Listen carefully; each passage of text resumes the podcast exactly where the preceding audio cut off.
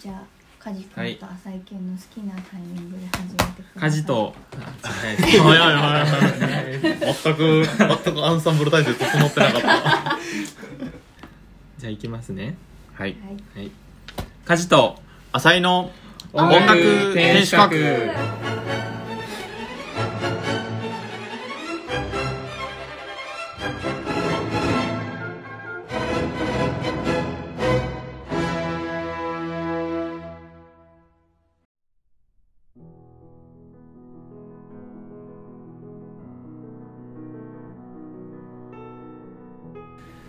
この番組は同じオーケストラに所属する年齢も経歴も全く違う4人が音楽の新しい楽しみ方を見つけるゆるトーク番組ですイエーイよし決まったぞ10回目 かまな噛まなかった素晴らしいというわけで今回は第10回なんですねはあいりがとうございますよっしゃおめでとうございますありがとうございます各自自己紹介と今日の一言お願いしますはいどうもこんばんはカジですあのですねこの間面白い記事を読みましておオーケストラにもお国柄があるとあーあの N 教の指揮者のパーボ・ヤルビーさんがうんあの世界でねオーケストラを指揮してその経験をもとにこの国のオーケストラはこういう気質があるということをほうほう言っててですね面白いちょっと面白かったので紹介したいなと思いますはまず、えードイツのオーケストラいうんおはえー奏者らが何らかの理由で指揮者のことを嫌っていてもうんとりあえず言うことを聞くとへーそのヒエラルキー序列を重んじるドイツ人の国民性から来ているとなるほどなるほどなるほどとでも同じヨーロッパでもフランスは全く違うと、うんうんフランスってなんかイメージとかありますか革命あそうそうそうそうそうだからその権そうなんですよ早っいや確かにそうそうそうなんかだから権力に対してあーこう憎悪みたいなのがあっあてだから指揮者の言うことを聞か ないらしいですね、なるほどねよくストライそれじキやってるもんね ゃよくやってるやっぱそういう国民性がやっぱりオーケストラの如実に現れるということでうんでアメリカはもっと簡単であるとうんであアメリカ人は現実主義者だから、えーシンプルで明確な指示を出せばその通りに動くと うんただ基本的に指揮者は自分たちの敵だと思っているえーそんなん言っちゃって大丈夫なの なるべと そうですよねなんか結構はっきりと言ってますよねだってその国でそのオケしか振ってないとかあったら特定のオケのこと言いますからね俺たちにことじゃんってく日本だったらさ、ねえ、ほぼ NHK のち ちゃんと日本本のことも書いてあるのおで、ー楽しいえーとまあ、アメリカはですねその、まあ、敵だと思っている背景にはその20世紀半ばに威圧的な指揮者による権力の乱用が問題になったと、うんまあ例えば誰フリッツ・ライナーとかあとジョージ・セルとか、あジョージ・ジョージセルもそううなだん、あの辺は例えばフリッツ・ライナーのシカゴ交響楽団はフリッツ・ライナーがこうリハーサルでね指揮をしてたんですけれどもその棒が見にくいからということでこう双眼鏡を使った団員がいたん ですよそしたらその人は翌日からクビです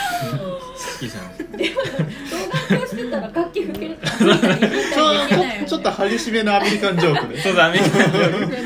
で 冗談が通じなか通っじたなかった全然なかったうん、そうそうそんな感じであの先生君主的な指揮者がいてそのなんていうか反動で嫌ってるということなんですねで、えー、で続きましてですね次はどこの国だ次日本人なんですけれどおも来た次日本うん日本人は信じがたいほど序列を意識しているとへえーードイツよりもってことかじゃうんあですねまあ特に N 教ね今日ありそうだよねありそうだねまあそうですよね厳しそうだね規律がうんでえーっと指揮者にとって日本は非常にやりやすい国ではあるとなぜなら日本人はさっきも言ったように序列を意識するからで、えーどの楽団にも明確なリーダーシップの序列があってメンバーは組織内の序列に常に注意を払いながら行動するとで我々の話も素直に聞いてくれるとフランススでは絶対にありえないことです パリカンとかよく振ってるのにこんなこと言っていいのか確かで、にえー日本人は上に従順ということかというとそういうことでもなくてなんかまあプロフェッショナルと従順というよりプロフェッショナルといった方が正しい表現である日本の記事だからめっちゃおべっか言ってるじうんまあそれは否定できませんね あの自分をしっかり持っていって頑固なところは頑固でゃん常にベストを尽くそうとするしミスは許されないという気持ちも強い日本のオーケストラを指揮することは大きな喜びですフランスともラッパーやばくない大丈夫か全 然なんえだー記事なのいやこれあの日経のなんか取材ですね日経取材したんだあー取材じゃあまあやっぱちょっと日本はいいように言いますわねそうだねさすがにねねこだのっ人日て本人っぽいな日本人っぽいでもやっぱこれ忖が度ちょっと世当たりのうまさなんじゃないですうかまいああなるほど家事も学んだ方がいいあーそうですねそうなかなか饒舌にできないでパーボヤルビーってちょっとあのあのロシアのあの方に似てますよね確かにあーあの方ねねそう あの最高そうそうあの方 に似てます最高権力者のう人んいやそのボルデモートみたいな感じじゃないんだよ別にうん心なしかボルデモート調にも似てますけどちょっとたまらへんとかなんか本当に日本は好きらしくてこの間渋谷のタワーレコードでサイン会をやってて、ーでサイン会なんて久しぶりだ日本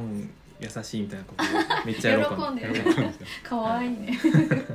はいなんかそういうことをねあの記事に書いてあってああそういうもんなんだと僕外国のオケの実情知らないから面面白いなと思って、面白い日本は本当にそうなのかな本音なのかなっていうところは甚だ疑問ですけれど もちょっと面白く思いましたうんはいカジ君ニュースじゃん 家畜ニューストジ君ニュースでしたね今日俺い らないか いやいやいや違う違うだから後者担当どうしちゃったのないらないかなはいはいそういえば自己紹介の途中でしたねそうですはい、はいえっと浅井ですえっと先週いなかったのでお久しぶりになると思うんですけどおお久久しぶりです何してたの何してたの何してたのまあいろいろ忙しかったんですけど先週はあので視聴者が許すと思 って そんなコメント来てないかな感動のみたいなファンファンだっているのかなみたいな感じですけどいますよでここで今日の一言をですねあの「お前暇してたんじゃねえのかよ」みたいな感じになるんですけど先週ですね初めて猫カフェに行ってきましていや収録の日じゃないですよ収録の日じゃないですけど猫カフェに行ってきまして、なんでい行ったのやなんか友達に誘われて行ったんですけそうなどんだあのペット飼ったことないのでおー全然そ勝のったことない買ったことな金魚いですかもあのカブトムシだっ ああれ農家なのたあれはあまああれペットにしていいんだったらありですけど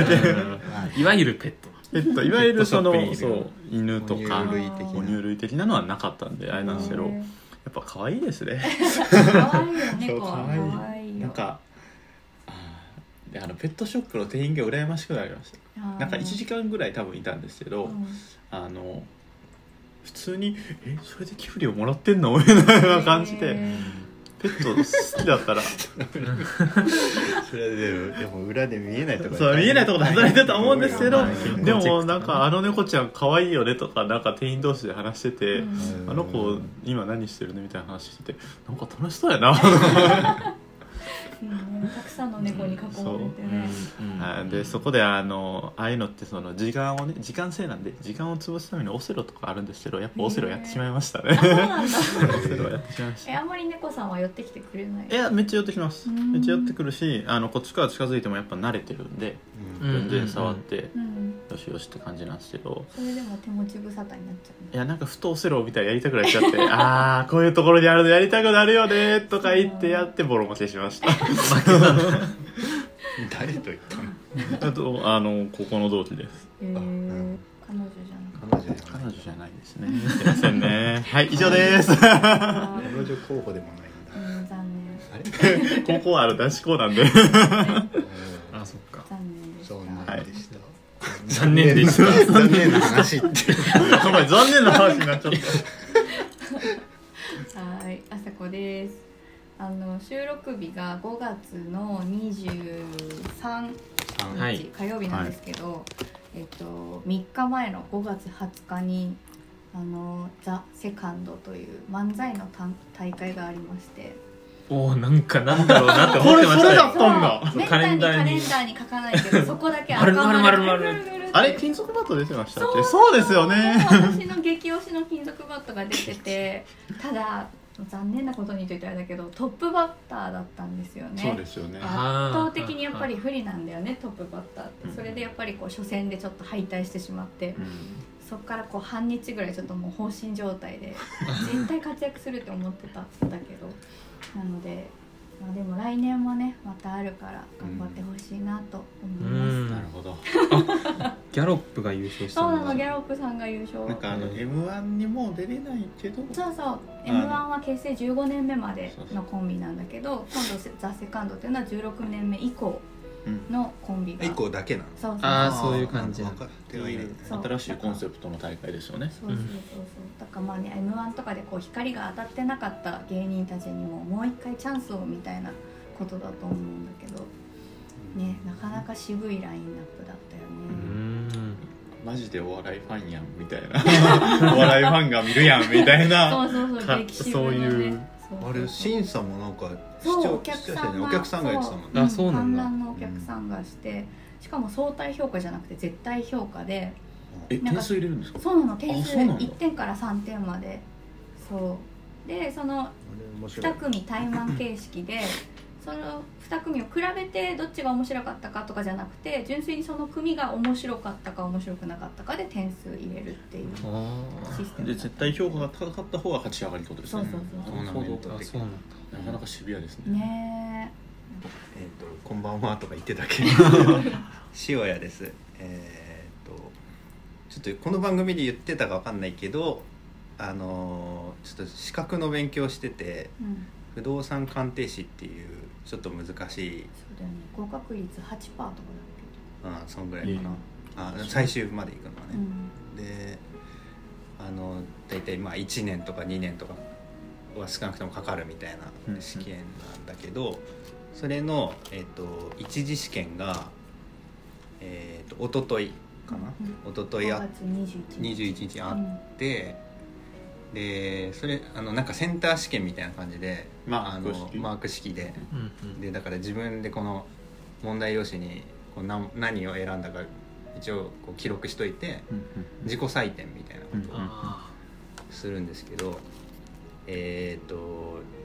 200点満点うんで、えー、と大体合格ラインが70%ぐらいうんうんうん140点ぐらい、 140うんうんうん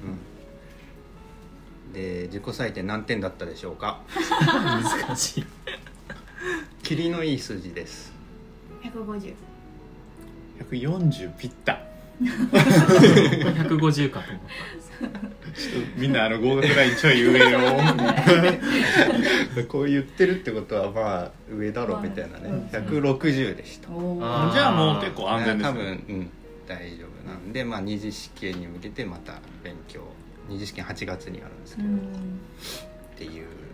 近況報告でしこ頑張ってたれはおめでとうございます頑張ってくださいありがとうございますたありがとうございますあともう一個あの近況株の報告していい これもこの番組で注どうぞ注目してますからね あったあった株の報告してどいいうちかょな増えてるかなっと待ってねおしおしおしえっと Google あじゃああれバークシャー・ハサウェイっていう、うんはいはいおっしゃってウォまーしたレンねバフェットウォーレン・バフェットの会社の株の、えー、とパーセンテージで今何パーでしょそれも問題にするのでもこの間確か年年8%上がればいいみたいなあれうまあまあそんぐらい出てましたよね多分5%ぐらいだとうんおうじゃあ六。思う刻んでいきますねあえて3ぐらいにしてうんうんうん4.1あああーそうちょっと飛ばさなきゃよかったあ 刻めば正解だっ刻めば正た解だった はい Google グーグ Google 前回マイナスマイナス二 2, かとかになって多分ねうんちょっと落ちなし1とかですうん期待も込めて十。おおめっちゃ上がってる爆上がりしてるちょっと頑どう張なれんグだろーグうル。マイナス1位かおーうんプラス16なわすごいえなんなんですか何があったんだって感じだな Google そんなに上がったんだわかんないんだこれねへーなんでかってちゃんと分かってなきゃダメなんだけどちょっとちょっと分かんないへー多分チャット GPT に対抗してバードってやつ出してはいはいはいなんかまああんまりいけてないっていう噂なんだけどまあでもそれなりに評価されてへーなのかな十六。わかんないすけど、ごいね。うん、今16%ってすごいよねすごいもうねこ。こで理覚しちゃうってもいいんだけいどやね8%もうん無料ですそうもんですよねねそうそうそう まあでもちょっと今調子いいですっていう、へおーおめでとうおだ。めでとうございます、うんダダブブルルでおめでとうでその調子で両方とも機嫌がいいんでお酒を飲んでもはいでは今週も参りましょう。今週の朝くんニュース。えーこのコーナーでは浅井くんが音楽に関するニュースまたは音楽と関係ないけれどもすっごく面白いニュースを紹介してくれ ますすっごく今週のニュースありますか、えっとまあえっとクラシックからいきますねおうあからのクラシックと言いましては、はいあの5月の15日もう終わってる話なんですよこれううあのうん先週の月曜日先週ですうねんに、えっと、4人の指揮者によるニュークラシックプロジェクトっていうコンサートがありましてあーはい僕行ったわけじゃないんですけどちょっと面白い試みだな今後も続きそうだなというのでうんうん紹介してみましょうということで、うんあのちょっとちょい若手の、まあ、有名な指揮者藤岡幸夫さんっていう方と山田和樹さん、うんうんで鈴木雅人さんっていう方うんうとん原田慶太郎さんっていう、まあ、あのどれも今結構もう日本のおけるポストを持ってて、うんうんちょい若手うん40代ぐらいかな、でみたいな方々が集まってなんか要はあのクラシック音楽がその最近要は大衆に受けられるような名曲が出てないみたいうんうんなだからあの新しくその曲を作ってで指揮者がそれをあな何個か募集してそれを選んで要は新時代のクラシック100年先も語り継がれるようなクラシック曲を作ろうみうんおたいなううんっていうプロジェクトを始めました。うん始めたそうででそれの第1回の演奏会うんうんうんがあのこの5月の15日にありましてうんうん実は結構豪華な演奏会でうんあのまあオケは1個なんですけうんどうんこの4人の指揮者が1曲ずつ振るっていうへだからー自分で選んだ曲をうんそれもなんか結構確か僕が見た記事によるとロマン派っぽいやつとかうん現代音楽枠とうかんうんうんなんか4つちょっと性格が違ってうっんていうのでなかなか面白そうな話ですそれこそあの先 AI とかが発展してきたらなんか芸術ってどうなるんだろうねみたいな話をうんちょっと収録外になってるのかわかんないんですけうどんしてたのであのでその時にクラシック音楽はなんかあの何百年なんか2 3 0 0年前の音楽をずっとコンテンツをずっとしがんでるよねみたいな話をしてたので、あこういう動きもあるんだぜっていうへーご紹介でしえた、ーでなんかこれまだまだ続けるそうなのでいどやうやらーぜひやってほしそいうなので、うんまああのあのもし2回目があったらちょっと行ってみても面白いかもうなとんです思いねました、なんかそれこそ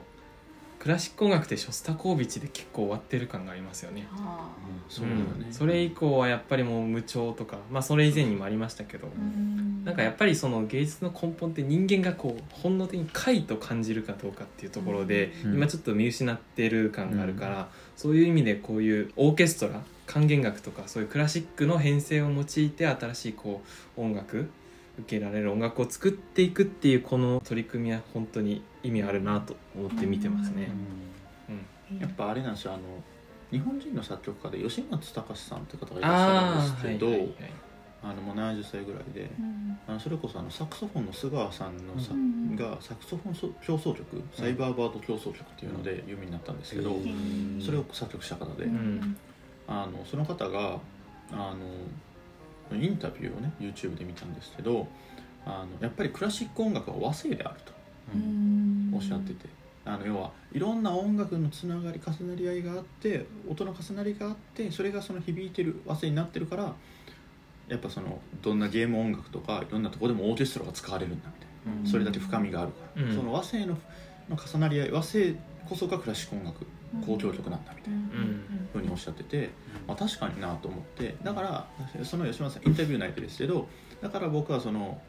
無調整音楽みたいな現代音楽みたいな、ああいうのは僕はちょっと嫌いでねみたい な嫌いというかまあ僕は作らないんだみたいうんうなんことを言ってて、おおと思ってそのわけわからん方向に行ってるのをそういうふうに思ってる人もいるんだな僕もあんまり全然聞いてて楽しいなとは思いないので。うんっていうとそういう流れのプロジェクトでじゃないですか、うんこのニュークラシックプロジうんうェクト、んっていうのも感じてあなんかいい曲ができたらいいのになってうんちょっとふと思いました、その曲は一般に公募してるの一応まあ一般まあ一般かどうかは同じでも作曲家の方、まあ、言ってしまえばちょっとしたコンペティションみたいな感じですよね、うんうんであの何人かうんだからそのそれぞれの作曲がこの曲いいなと思ったのを選んで自分で振るわけでうす、っんていうのでまあちょっと面白そうなプロジェクトだな確かという話でしたにで であの別にねみんな頭の中に「で」でととかか話で何何もも10 10回記念もクソないと思うんですけど僕は10回記念にあの今までフリーに振られた面白い話がないかというふうに放送外で事前に言われましてそんなもんねえよと思ったんですけどでもせっかくね紹介で毎回言ってるからさいつかないかなって、そうでしょうねまあちょっと前の話にはなっちゃうんですけどおおすごいあるんだあの小学校の友達とかって僕は全然会わないんですうよんうんであのやっぱりその中学受験もしてたんで僕は、うんうんうん中学受験をして地元でしかも関西出身で東京に来てるんで大学から、はんはんなんで余計にもう東京で会うことはないんですね、うんうんそっかそっかなんですけどあのうん先週たまたまあのそいつが海外に留学するからっていうので、東京経由であの空港に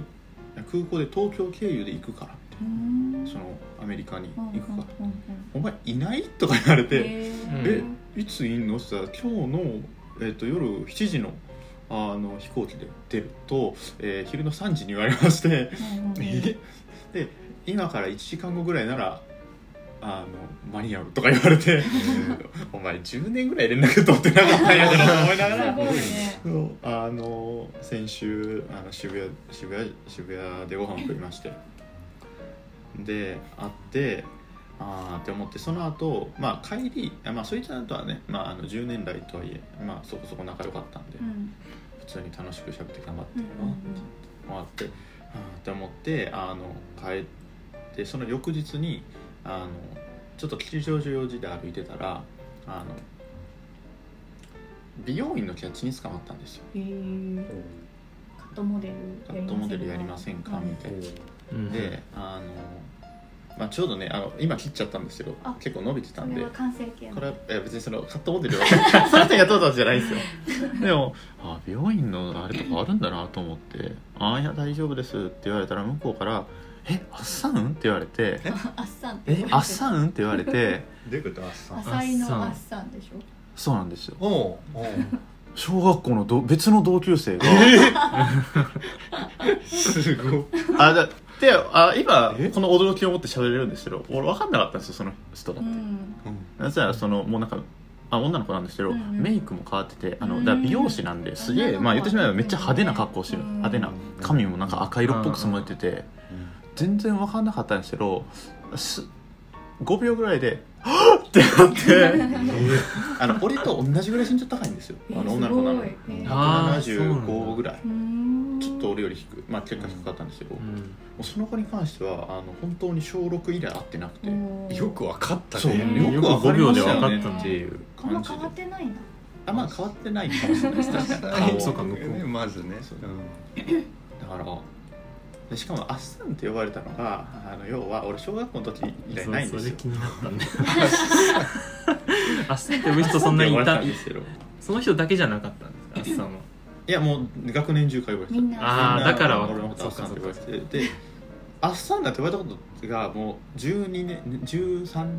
年ぶりぐらいだからうんってな っすてごいねでも、とっさに反応できたのがその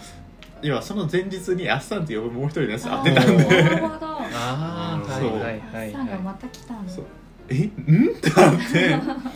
てで会ってあのっていう話です LINE を交換して LINE 交換して LINE を交換してそうなんだあおのう今度ご飯行こうね みそたれいえでなー猫カフェ行ったのよかじえそれは違「うそれは違うゃんいや加藤そういう落ち方もあったそういうねそうそうあのだったら最高そういう伏線にすりゃよかったね作り話でもねじゃあこの番組でもあっさんの音楽全資格になる本日はあっさんのカジとあっさん俺ちょっと恥ずかしくなるけど小6以来なんでなんかすごい話でしすたごいよねニュースでもなんでもないけどまあ浅井君のニュース、あの個人的ニュースとっても面白い個人面白い的ね面白いニュースでしたね、はい、はいあのちょっと面白っ面白30%驚愕70%なんですよあのさあのその美容院はいはいどこにあったの吉祥寺ですあすごいいやそれはねあそれはね分かんないっすよ私もちょっと思ったけどそいうやいやお前も思ってたよいやだって目が 合いましたね渋谷に帰って言えばよかったなでも本当なんです場所は場所はそこなんです そうそう吉祥寺じゃんあのおお察しの通り滑舌が悪いのでですいませんか吉祥寺なんです一よ番言いにくそうだね一番言いにくいです言いにくいの発見したね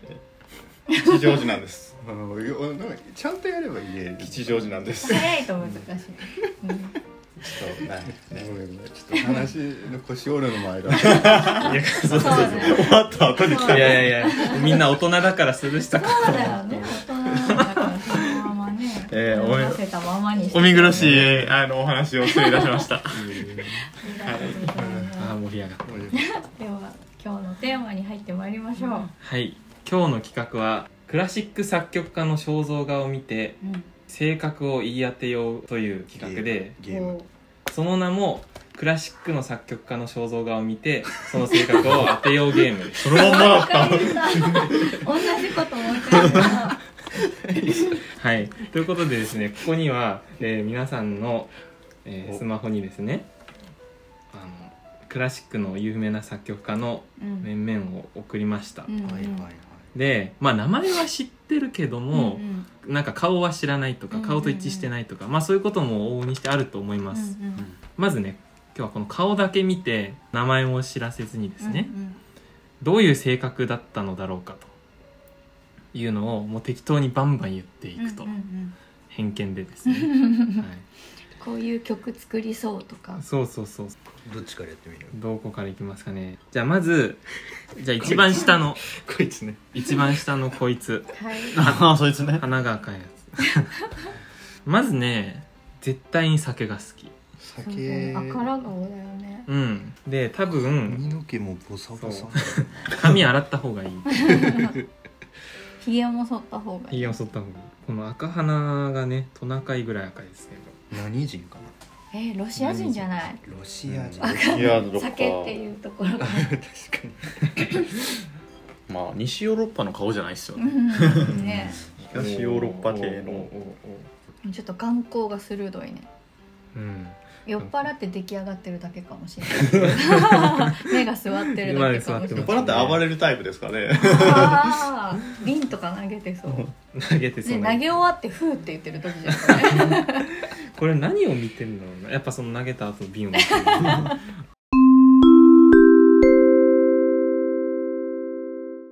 えーメンバーへは知らされていませんがここでは展覧会の絵や萩山の一夜で有名なロシアの大作曲家ムソルグスキーの話をしていますリスナーの皆さんもぜひ調べて肖像画を見ながら聞いてみてくださいこのなんか赤い赤いローブ確かにローブみたいなの着て襟ますよ巻きねみたいなクリスマスカラーのねこんな服着な 確いかにゲルギエフっぽいっていうのは確ギかルにギエフっぽいねあ確かにやっぱロシアかうんどうしようかな結ん婚は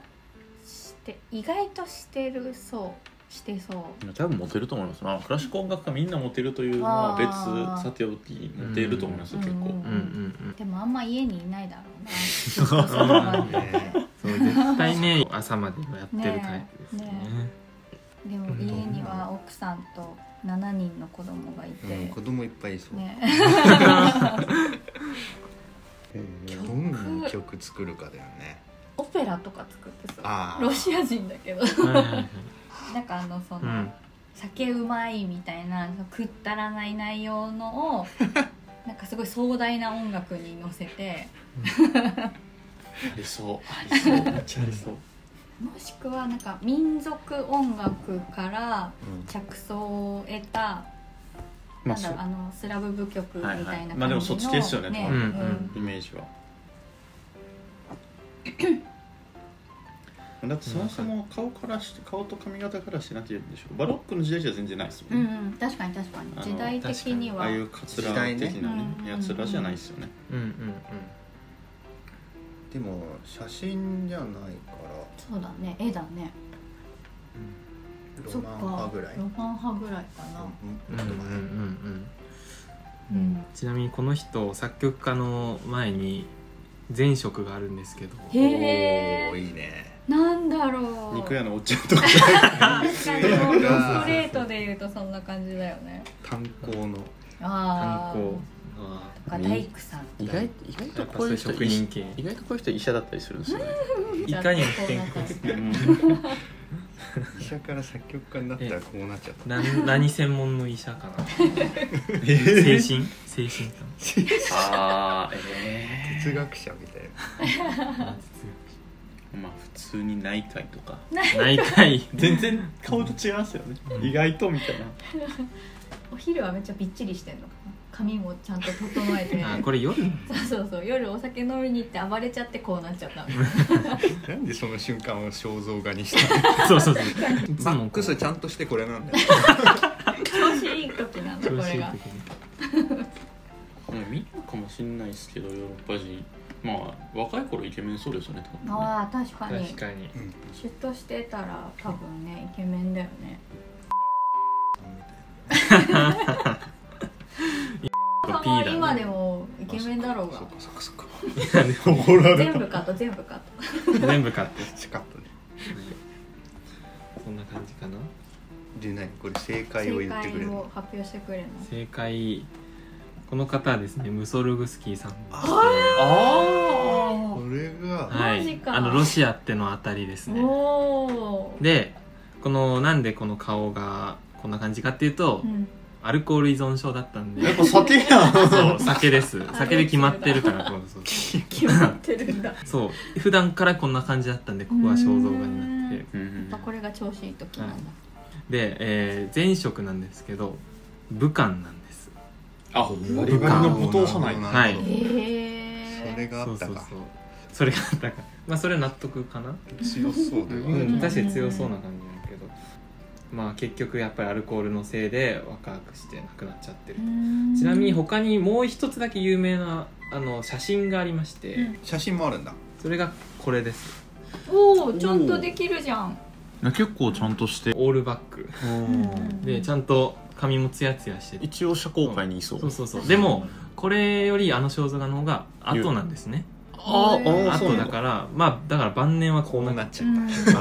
どゃうねそうそうそうこの人時代的にはでそうロマン派のロマン派えー、と1830年40年ぐらいの生まれで、うんうんロシアに5人組の一人ですね、たね代表曲は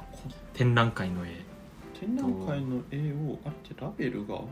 編曲したあそうそうそうどっもちが編曲だっけともとピアノ曲なんですねうん展覧会の絵ってのはえムソグルスキー作曲はいラベル編曲そうですあーラベルがオーケストラにってことはあの曲この人が作ったのもとそうそうそうそうそうそううん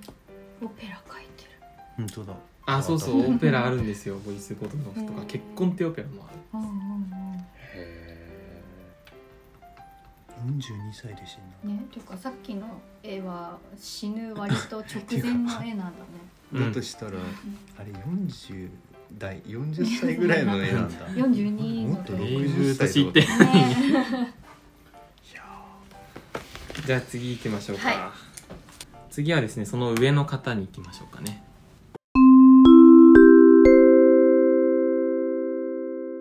続いての作曲家は幻想交響曲で有名なベルリオーズです、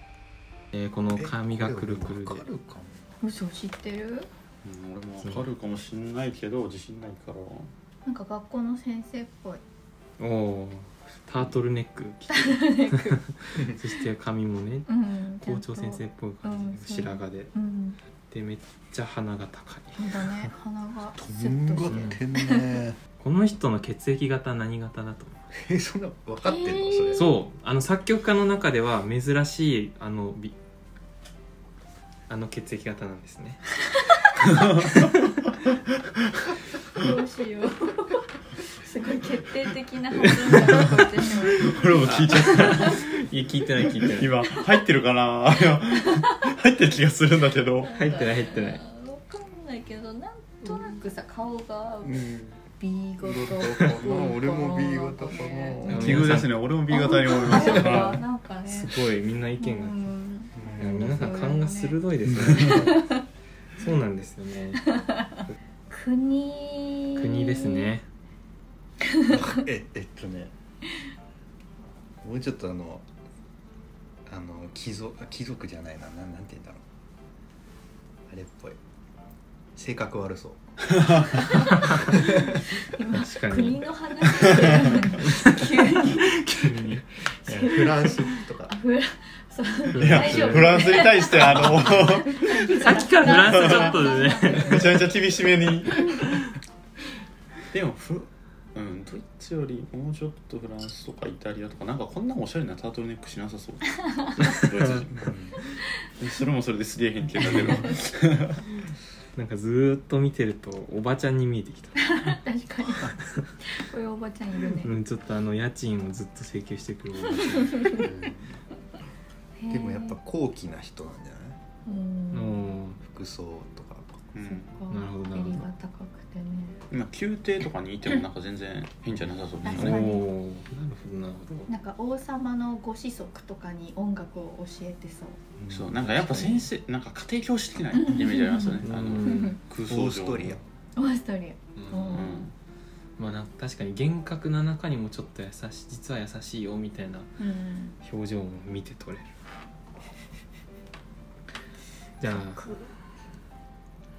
教あんまオペラとか作れなそうおおピアノ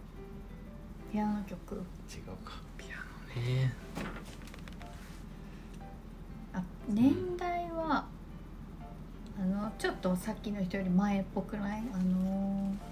ムソグルスキーさんームソうんうんムソルグスキーでしょムソルグスキーかごめんなさいムソグちょルっとキ滑舌が悪いんやからよあのシンプルミス滑舌なのかルドーグは多分言えるかなっていう願いほんと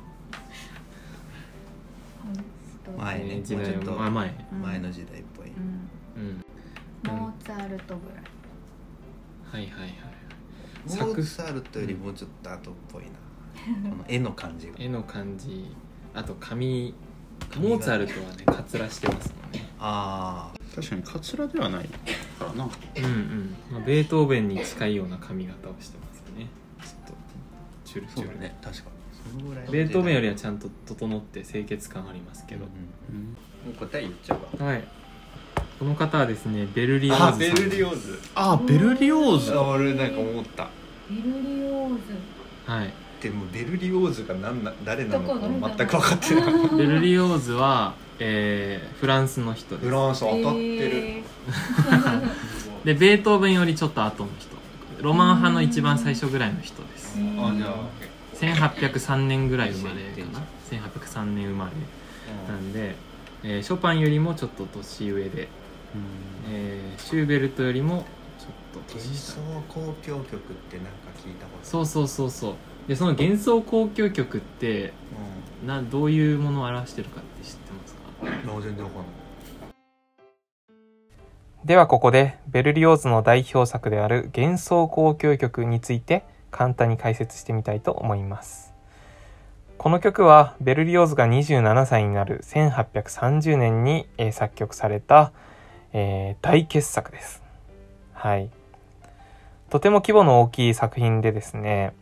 えーそれまで使われてこなかった特殊楽器がたくさん使われているのとあと語学章形式で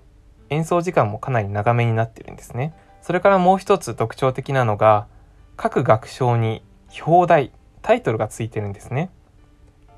えー各学章に表題がついていて語学章形式という意味ではベートーベンの第6番「田園」に先に例があるわけですけれどもベルリオーズはこの曲を明らかに表題音楽として書きました。それでベルリオーズによるとこの曲のイメージは失恋した若い芸術家がアヘンを飲んで自殺を図ったがその薬の量が少なすぎて、えー致死量に達しなかったために死にきれず奇妙な夢を見る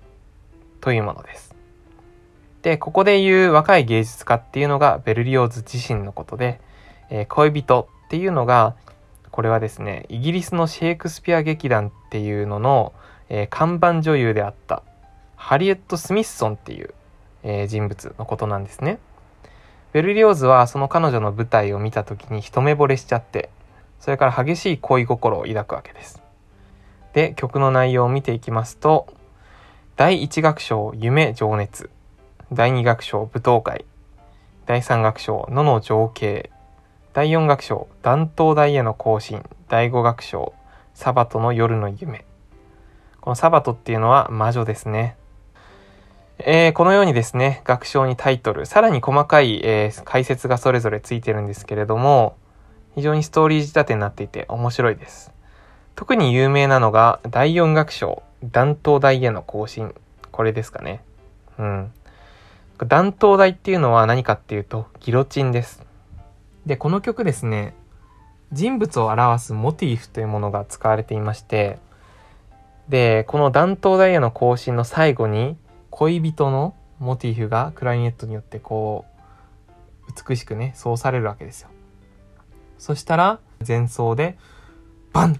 と一音になってそこからピチカートでコンコロンコロンとこれは何を表しているかっていうとギロチンでその瞬間に恋人の首が切られたんですねでそしてその生首が転げていく様子というのをピチカートで表しているわけですねえ実に奇妙な夢ですよねうんそれから第五楽章では「えー怒りの日」というねグレゴリオ聖歌のえー旋律も使われています最後はですねほんとどんちゃん騒ぎで非常に演奏効果も高く、えー派手に終わりますので、ね、ぜひね聴いていただきたいなと思います特にね生で聴くとすっごくインパクトがありますのでまだまだ詳しくねいろいろ言いたいことありますけれどもとりあえずこの辺にしてぜひ聴いてみてくださいということでエンディングうーん今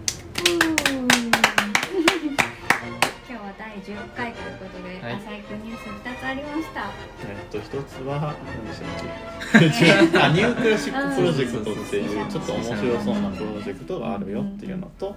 あとは個人的ニュースとして、えー小学校の同級生に2連チャンで再会したっていう話でした。はい、そして